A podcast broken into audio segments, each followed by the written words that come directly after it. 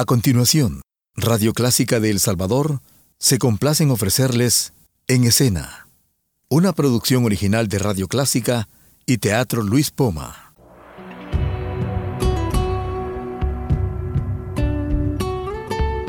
Siempre con usted, Radio Clásica 103.3.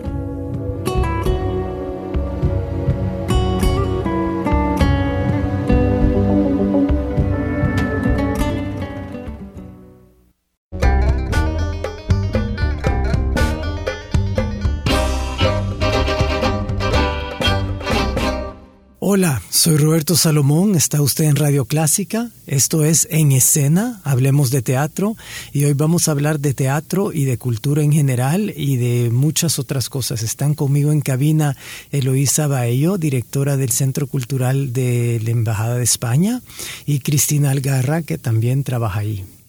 Hola, bienvenidas. Muchísimas gracias contentas de estar aquí. Sí, contentas sobre todo porque acaban de tener un fiestón ayer que, por cierto, cerraron eh, la calle La Reforma de San Benito para poder tener su fiesta en la calle. Cuéntanos un poco, Eloísa, qué fue esta fiesta.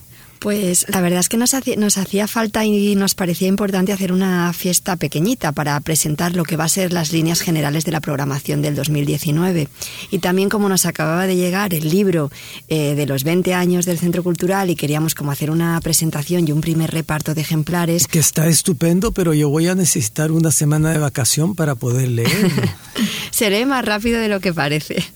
Pues nos parecía chula la idea de generar ese espacio de comunicación con la calle para poder involucrar más también a la gente de la residencia, a la gente de la casa tomada, incluso a los vecinos del barrio de Las Palmas, ¿no? Nos parecía que en la calle iba a ser más fácil generar ese espacio común, ¿no? En el que todos nos encontráramos de un modo más suelto y más fluido, ¿no? Así que... Porque una de las cosas que me ha parecido a mí desde un principio con el centro cultural, con el manejo ya de Juan Sánchez, de Fernando Fajardo y el tuyo, es que están, están queriendo hacer cosas pequeñas, no necesariamente grandes bombos y platillos, pero cosas pequeñas que refuercen el tejido de una democracia naciente. ¿No nos puedes hablar un poco de eso? Y tú también, Cristina, siéntete libre de intervenir, porque aquí habemos dos platicones. Sí, yo creo que eh, ese es el objetivo, en realidad, de los centros culturales de España, en los diferentes países en los que se encuentra, de, de hacer cooperación cultural, de reforzar los proyectos que ya existen en, en, el país y hacer tejido, sobre todo.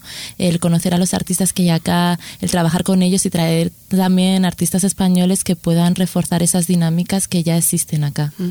Y aparte hay una cosa que ha dicho Roberto que a mí me parece muy importante, que es lo de a lo mejor con cosas pequeñitas, pero más de fondo, ¿no? Más programas de largo plazo. O sea, a lo mejor no tenemos capacidad ni presupuesto para hacer el macrofestival con 10 compañías de teatro internacionales, pero sí tenemos capacidad para hacer un pequeñito festival todos los años.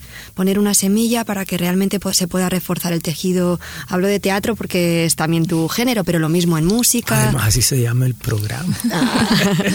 la idea siempre es trabajar un poquito más de largo plazo, más de fondo, o sea, programas a lo mejor más lentos, no tan visibles así en un acto puntual, pero que vayan calando poquito a poco y cambiando dinámicas, ¿no? Sí, porque ustedes están incidiendo mucho en el trabajo cotidiano del artista nacional, ¿verdad?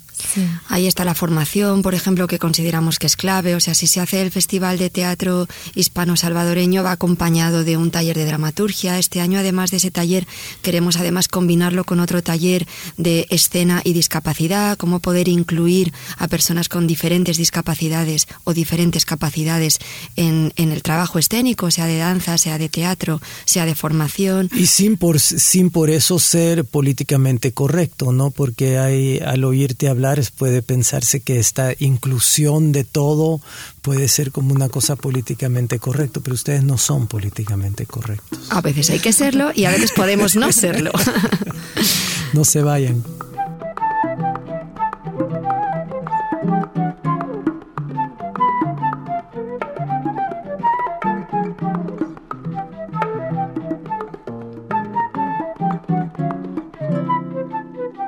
Eloisa Baello, háblanos un poco de Generosas.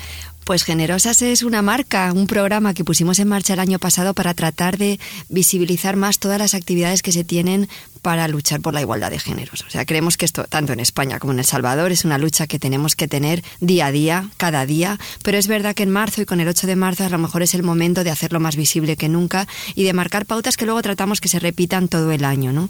Entonces, en marzo, al igual que el año pasado, lanzamos este programa con una exposición, con una escuela en la que vamos a hablar de feminismo, que es el feminismo, sus logros, sus fracasos, sus retos, su historia en El Salvador.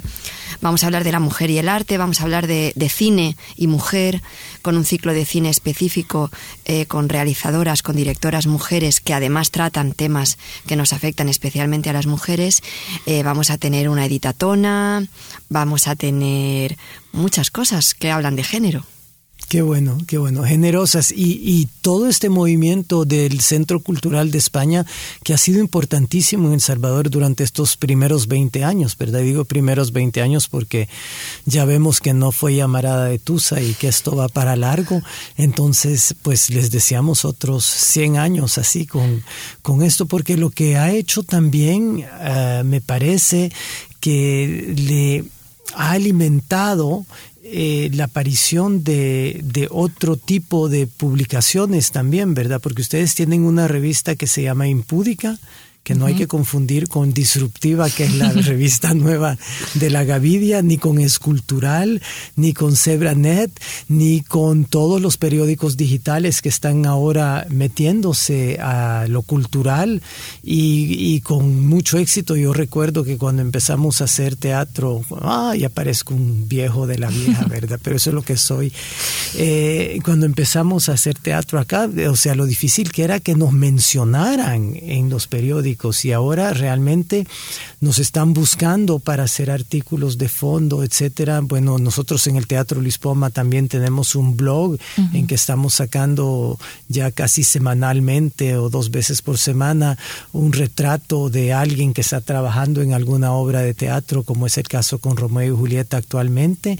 Y todo esto creo que va alimentando eh, la sostenibilidad de esta democracia naciente que tenemos. Sí, porque estábamos hablando de la profesionalización de los artistas, pero creo que también es muy importante el trabajo que se hace en la formación de público. Una cosa que también se ha trabajado mucho desde el Teatro Luis Poma y que nosotros desde el Centro Cultural también eh, nos interesa mucho. El acostumbrar a la gente o el que la gente tenga un mayor acceso a la información cultural. Y esta diversidad de revistas creo que es eh, súper importante para que haya ya esa discusión que muchas veces eran como en corrillos de artistas o en determinados determinados lugares que se hagan mucho más público y que la gente empiece a participar y a darse cuenta de toda la escena cultural que existe en el país. Porque si los medios de comunicación no nos ayudan a amplificar esto, es muy difícil que haya otras personas que se, que se empiecen a incorporar y sepan que está esta oferta formativa, sobre todo cuando tenemos programación gratuita, como es el caso del Centro Cultural, que la gente sepa que es accesible. Y hay una cosa con la revista también que yo creo que es importante, que nosotros sentíamos que hace falta eh, reflexionar sobre lo que es la cultura y sobre las actividades culturales que tenemos, ¿no? Entonces, una manera de reflexionar y de que quede por escrito y de que quede plasmado toda esa reflexión en torno a qué es la cultura y qué entendemos como cultura era que quede en una revista, ¿no? Porque si no, sacas las actividades, tenemos programación, pero ¿dónde está todo lo que hay detrás de eso? Uh -huh. Se pierde a veces sin darnos cuenta, queda la entrada en la web o queda a lo mejor un pequeño artículo en un periódico, pero nos parecía que era importante reflexionar y pensar sobre determinados procesos culturales, ¿no? Y, y la sirva... revista nos ha dado, por decirlo así, como una excusa para pensar también nosotros mismos sobre determinados procesos culturales. ¿no? Y que sirva también como de memoria histórica a nivel ya claro. de sociedad, mm. que haya un registro de todas estas actividades culturales que están pasando, reflexiones, discusiones, porque si no al final es eso, te sientas con alguien y te cuenta qué pasó, pero yo desde la experiencia de venir de, de fuera, de querer conocer un poco cuál es la escena cultural del país, de tratar de investigar, ves que hay muchos vacíos que al final hay una tradición oral, pero esa tradición oral se tiene que poner en papel y es importante que se mantenga y que perviva más allá de las personas que, que lo vivieron. Pero es también muy importante el trabajo que se ha hecho con, con libros específicos, con la Fundación Accesarte, que ha hecho varias publicaciones. Eh, Roby, tú participaste en una, creo, en una investigación sí. sobre teatro. Sí. Creo que ese trabajo es valiosísimo porque perdura más allá de estas anécdotas de la gente. O sea, uh -huh. esa en realidad es historia del Salvador. un trabajo de fondo. Y, información cultural no es solamente saber que en tal fecha, a tal hora se va a hacer algo, ¿verdad? Pero eso eh, también hay que ver que estamos en un país donde la gente lee poco, ¿verdad? Entonces, cuando la gente ve un libro como el que acaban de publicar ayer o, ven todas estas revistas, yo me pregunto eh, cómo hacemos para que la gente lea más, porque eso para mí es un gran problema en El Salvador. Bueno, nosotros, eh, Roberto, conoces de sobra el trabajo de la mediateca que tenemos en el Centro Cultural y tratamos de estar continuamente, hemos, eh, desde el año pasado estamos eh, poniendo en marcha el club de lectura, tratamos de influir y de hablar de libros continuamente, hacemos referencias a citas de publicaciones en Twitter y en Facebook todas las semanas, presentamos los libros y generamos debate en torno a los libros precisamente para facilitar el conocimiento sobre los mismos y la lectura. Y en el caso en concreto del libro de los 20 años y de También hemos tratado de darle un formato muy visual, que sea una revista que sea atractiva a los ojos. Alguna gente puede pensar que igual se dificulta un poco la lectura, pero al mismo tiempo eso también es un reto y te la hace más atractiva y te gustan las páginas y genera, yo creo que ganas de leerla. Claro, y así como, así como, pues, cuando yo estaba en secundaria, en los años, a principios de los años 60, nos dábamos cuenta cuando salíamos a campañas de alfabetización que la mayor parte de la gente eh, cerca del poder en El Salvador no querían que la gente estuviera alfabetizada porque eso implica una inteligencia, implica una selección, implica un crecimiento de la democracia, etcétera. Y ah, pues creo que este trabajo de fondo que estamos haciendo todos por la cultura y el arte en El Salvador es una manera que nos tenemos los que pensamos que realmente como Víctor Hugo pensamos que hay que ir que la pobreza se puede erradicar. Y yo sigo pensando que la mayor parte de la gente en El Salvador no le interesa erradicar la pobreza. No, y además tú has dado una clave. y la pobreza física, material y, e y, mental. Y tú para mí has dado una clave importantísima. O sea, para erradicar la pobreza, un eje importantísimo es la educación.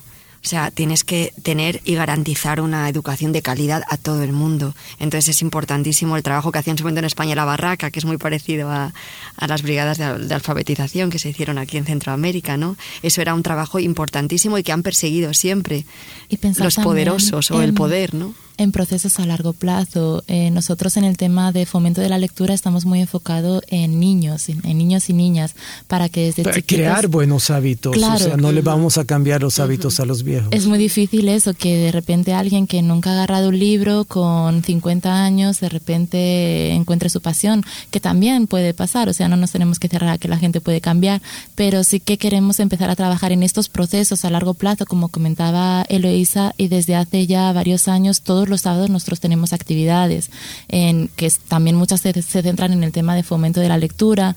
Llegamos a escuelas, si hay escuelas que quieren que, que nosotros vayamos, podemos hacer alguna actividad lúdica, pero también en el que haya una parte de fomento de la lectura, de que el, el niño pierda el miedo al libro, o sea, que lo vea como un objeto querido y mm. que, que, no es algo que está ahí de decoración o algo aburrido, algo que es solo para cuando me mandan castigar porque tengo que leer, sino que es algo que lo hagan por placer y que encuentren el placer en la lectura y el disfrute.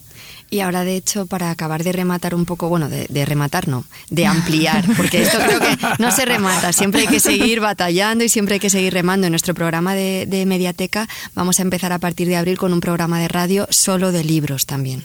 O sea, vamos a tratar de poner en marcha un programa en el que cada semana hablemos y leamos un libro. Entonces, bueno, siempre es ir abriendo pequeños frentes y pequeños espacios de trabajo para hablar de, lo hermoso que son los libros y la literatura, ¿no? Y las palabras que generan pensamiento y que generan debate y que te enriquecen la cabeza y la mente.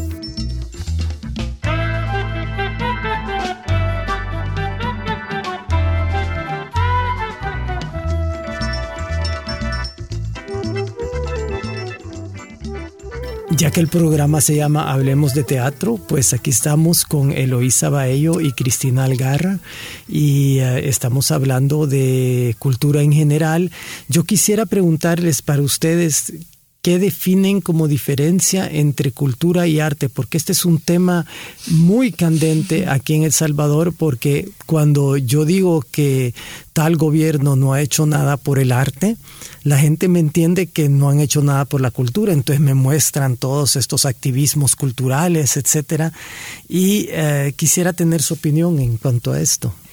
Difícil pregunta. Es difícil pregunta, sí, para pillarte. Pero para mí la cultura, a mí me gusta mucho, creo que de todas las definiciones que hay, que hay un montón y que se han hecho un montón de estudios sobre qué sería la cultura, a mí la que más me gusta es la definición de la UNESCO, que es realmente con la que trabaja la ECID y con la que trabajan los centros culturales. Y de memoria, no te la voy a saber repetir entera, pero ahí básicamente sí que explica que la cultura es todo eso que somos, todo lo que nos define. Y fíjate, con un matiz muy importante que yo siempre trato de hacer hincapié en él, no solo lo que somos ahora, sino lo que queremos ser, o sea, lo que trabaja el hombre como ser humano y lo que hace por crear una sociedad que le arrope, ¿no? Entonces ahí estamos hablando ya también de futuro qué no nos gusta del sitio en el que vivimos y cómo lo podemos cambiar. Por eso cultura es espacio público, por eso cultura tiene tanto que ver con conseguir sistemas democráticos estables, con derechos humanos, con tantas cosas que hay gente que dice, no, pero es que eso no es cultura, eso es política, eso es otra cosa. Cultura para mí es esa mirada más amplia de lo que somos y lo que queremos ser. Y el arte, la definición de arte es complicadísima y dificilísima, pero yo lo considero más una cosa eh, que de alguna manera podríamos decir que es como una lanza estética que te rompe algo en el momento. O sea, en el sentido en que sí que implica un quiebre en lo que miras, en lo que ves. O sea, te afecta, te emociona, pero no es lo que tú eres, sino algo que te afecta emocionalmente, que te provoca sensaciones, que te provoca emociones.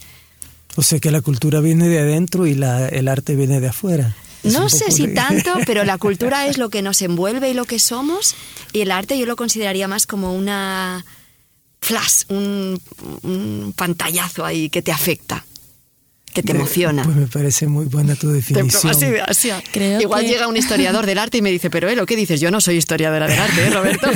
Creo que desde el Centro Cultural es bueno que se piensen en ambas miradas, en esa parte de trabajo de profesionalización artística, de respaldo al gremio de artistas, de generar espacios para que se generen esas industrias y que se hagan eh, realmente los artistas más profesionales, sobre todo teniendo en cuenta que hay una deficiencia de formación a nivel profesional en la que se está tratando de trabajar en estos momentos y que esperamos que más adelante den eh, sus resultados con la creación de, de LISAR que estaban en ello, con el nuevo Ministerio de Cultura, pero es cierto que no hay una profesionalización de los artistas en teatro, excepto el técnico que hay en la Matías. Eh, en artes plásticas sí está, está la, la Universidad Nacional, pero creo que ese es un trabajo que está haciendo el Centro Cultural en profesionalizar a los artistas, en darles esas técnicas y herramientas y luego en la otra parte cultural en el ver cómo el público también recibe eso, cómo también todo el mundo tiene una parte de creatividad y puede participar en, en la cultura del país. Claro, y, y que jóvenes tengan acceso a muchas cosas que estamos ofreciendo todos los centros que nos ocupamos de, de arte y cultura, para poner los dos términos, es que no, no necesariamente van a ser todos artistas, pero se desarrolla una sensibilidad, se crean nuevos públicos, eh, etcétera. Y mucha gente me pregunta por qué atrae tanto a los jóvenes. Y yo digo sencillamente porque porque eh, muchas veces no tienen oportunidad de expresarse. Mm. entonces el hecho de poder expresarse ya es una cosa enorme. Y que todos somos creativos mm. también tener en cuenta eso y que hay diferentes maneras de bueno ser unos más que otros. Hay, una, hay, una, cosa que, que, Roberto acabas de decir que me parece muy clave. Yo creo que van muy de la mano arte y cultura o sea nosotros muchas veces cuando hablamos en general de la programación siempre tratamos de vincularlo a arte y cultura porque es verdad que son como diferentes aristas, pero se entrecruzan, se entrelazan y es importante manejarlas juntas. Y sobre la profesionalización que comentaba Cris, obviamente desde el Centro Cultural lo que podemos ofrecer son talleres más específicos, más concretos, cortos en duración. Lo importante es que eso pueda contribuir o pueda generar las necesidades de que haya una formación reglada, estable en el país, que eso ahí sí que nosotros realmente no podemos ofrecer una. No, ese es el trabajo del Estado y el Estado no lo hace. Claro, pero lo que es tratar de incidir en la importancia de eso, porque así poco a poco va a haber más reclamaciones al Estado, que es quien tiene que dar respuesta. Claro, y una de las cosas que me parece tan importante que, que venimos a llenar con estos centros culturales, artísticos, ya hay que usar las dos palabras ahora, adelante, es que los jóvenes tienen y los artistas tienen un lugar donde ejercer su creatividad, porque hay que ver que eh, mucha gente piensa y dice, muchos muchos jóvenes, he oído esto muchas veces, dicen, es que no hay suficientes lugares eh, para hacer teatro, para hacer música, para hacer danza en El Salvador. Yo no creo que esto sea cierto. Hay suficientes lugares, lo que pasa es que no se utilizan como tal. O sea, las direcciones de estos lugares, eh, pues como FEPADE, como cualquier otra sala, que podría ser una sala estupenda de, de, arte, eh, pues deciden utilizarlos como aula magnas, etcétera. Su derecho, son, son privados, ¿verdad? Pero qué lástima. Sí, lo importante es que sí que hay espacios culturales que están, o sea, el POMA es un ejemplo, la Alianza Francesa tiene una programación también bastante constante, el Centro Cultural, la residencia a nivel más underground y más chiquitín tiene continuamente actividades. Yo creo que sí que hay espacios en la ciudad y a veces lo que falta es a lo mejor eh, más comunicación o, saber llegar al público. La información está ahí también, pero yo creo que hay mucha gente que no está permeable a esta información, porque cuando yo oigo a alguien decir, ah, de veras hay un teatro en San Salvador, el Teatro Luis Poma, ¿y eso qué es? ¿A dónde es? Yo digo, después de, de 16 años de una publicidad constante y de cobertura periodística enorme, eh, a mí no me cabe en la cabeza que alguien no sepa que existimos, pero efectivamente eso sucede. Sí, a nosotros nos pasa exactamente lo mismo. O sea, estamos 20 años haciendo actividades gratuitas, abiertas a todos los públicos y te encuentras a un vecino del barrio que te dice, ¿y qué es el centro cultural? ¿Dónde está? O sea, que nos pasa a todos de repente. Sí, por eso yo sigo haciendo hincapié en que es muy importante ese contacto con los niños, con las escuelas, con que eh, los jóvenes sepan dónde están y con los medios de comunicación, mm. porque al final nosotros podemos hacer muchos esfuerzos, pero realmente no hay un interés que nace de la población por venir a esos espacios. Eh, nosotros cada vez que pensamos en una actividad pensamos en cuál será el mejor horario eh, y el día y la fecha y si es día de pago o no de pago, pero luego te vas a un centro comercial y está lleno y ahí da igual la fecha, da igual la hora que siempre va a haber gente. La mm. gente ya está acostumbrada a ir a esos lugares. En cambio, no está acostumbrada a todos los jueves o todos los lunes voy a ver cuál es la cartelera cultural que hay y qué oferta tengo cultural gratuita en muchas mm. ocasiones. Pero eso está cambiando un poco, ¿no? ¿Qué dicen ustedes de San Salvador, ciudad de cultura? Porque yo anoche anduve corriendo del, entre el Teatro Luis Poma, la Alianza Francesa y el Centro Cultural de España, viendo cosas distintas, ¿no? A mí me encanta cada vez que alguien se queja de, que, hay... programaciones que chocan, porque eso realmente es lo que pasa en cualquier ciudad con una agenda formativa, que tú tienes... Con una agenda cultural potente. con una buena agenda, o sea, que tienes la posibilidad de ir a diferentes lugares y de elegir. Pero en una gran ciudad eso no importa ya, porque son públicos distintos, ¿verdad? Yo siempre digo que, que sería bueno que hubiera eh, seis teatros distintos, uno que hace comedia, uno que hace obras clásicas, uno que hace teatro experimental, uno que hace work in progress, etcétera, ¿verdad? Pero, pero lo que pasa es que el, el público que tenemos eh, todavía no es suficientemente enorme. Claro, yo creo que ahora los espacios que hay está bien, lo que hay que hacer es generar programación y hay, yo volvería un poquito al tema anterior que para mí es muy importante, cómo hacer llegar esa actividad cultural que tenemos, tanto en el POMA como en el Centro Cultural, al público. cómo hacer que esos otros públicos se enteren de nuestras actividades. Porque hoy en día con el tema de las redes sociales se crean unos círculos muy engañosos. Tú te crees que tiene repercusión, ay, qué bien me han comentado, tal, pero los, las redes sociales llegan al círculo que ya es asiduo, que ya es tu seguidor.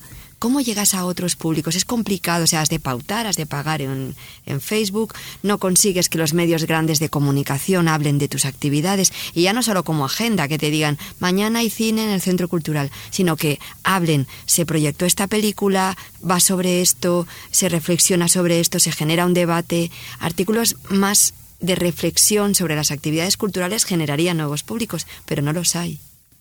La gente, gente para ir a todas las actividades sí que hay. El problema es cómo llegamos a esas personas y la convertimos en público. Si siempre estamos enfocados a las mismas 100, 200 personas, sí que es cierto que se va a chocar, pero hay muchas otras personas más allá que deberíamos de ver cómo la convertimos en un público asiduo.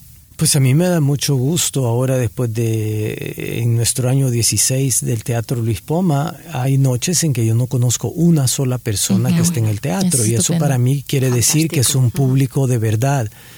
Yo quería preguntarles una cosa, ustedes como, como extranjeras acá, ¿Cómo, ¿Cómo sienten la comparación del ambiente artístico en El Salvador con relación a otras ciudades en que se han estado? Yo sé, Loisa, que tú vienes de Asunción y ah, pues tengo amigos en Asunción que siempre me dicen cuántas cosas tienen en San Salvador. Pues la verdad es que, eh, fíjate que comparándolo con Paraguay, para mí serían bastante equivalentes los, los, las escenas culturales. Creo que siempre nos quejamos de que falta cierta profesionalización y ojalá más ayudas y más instituciones estables. Creo que en ambos países, por ejemplo, es común la crítica a la falta de, eh, ¿cómo se llama estas ayudas que hay anuales a proyectos culturales y artísticos aquí? El FONCA. El FONCA, que en Paraguay es equivalente, existe con otro nombre, pero es lo mismo y siempre se critica la falta de transparencia o de, o de, o de ordenación de esas ayudas, ¿no? Que fueran más sectoriales, que hubiera para libros, que hubiera para música, que hubiera para teatro y que fuera muy transparente y muy fácil presentarte y saber quién, que, no siempre vas a ganarlos, pero que el que lo gana sea porque se lo merece, ¿no? O sea, creo que esa es una crítica común en muchos países que he conocido de América Latina, como una falta de institucionalización y de apoyo institucional, ¿no? Claro, que, que la gente escogida no se atornilla al puesto. Por ejemplo, y que de realmente haya un apoyo eh, desde la institución para tratar de, uno, profesionalizar el sector cultural y artístico y dos, apoyarlo con fondos, con espacios, con programación, ¿no? Para mí esa sería como una crítica que sí que he escuchado en varios países, obviamente exceptuando a lo mejor Argentina, que es un monstruo culturalmente hablando, o México, ¿no? Que son como dos grandes polos que son comparables a Madrid, a París o a cualquier ciudad europea.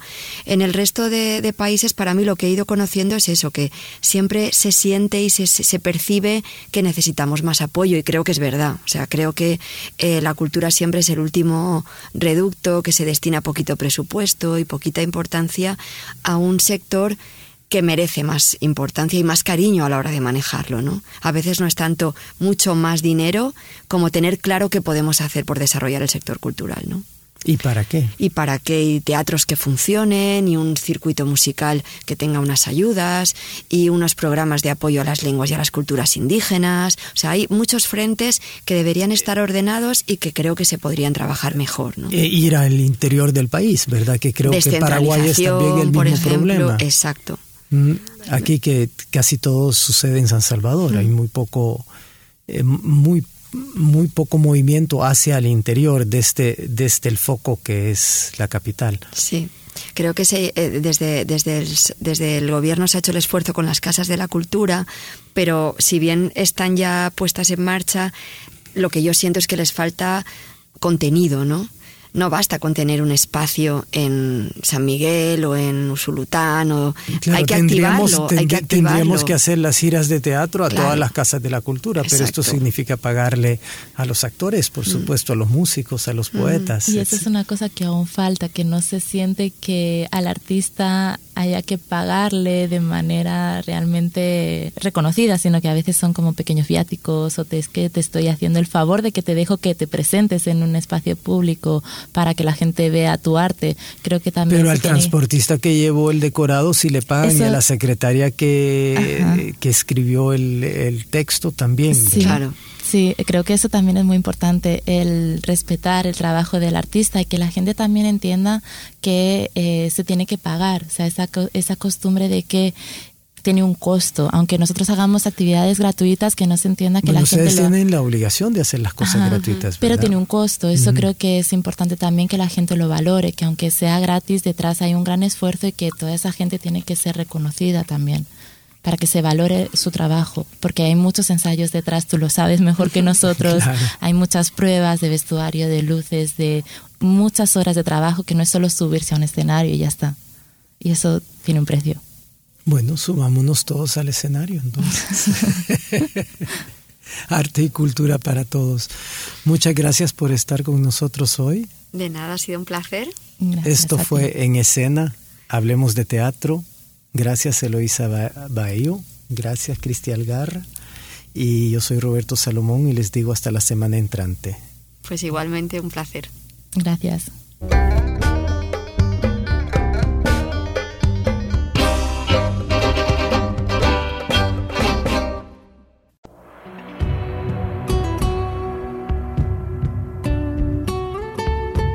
Siempre con usted, Radio Clásica 103.3.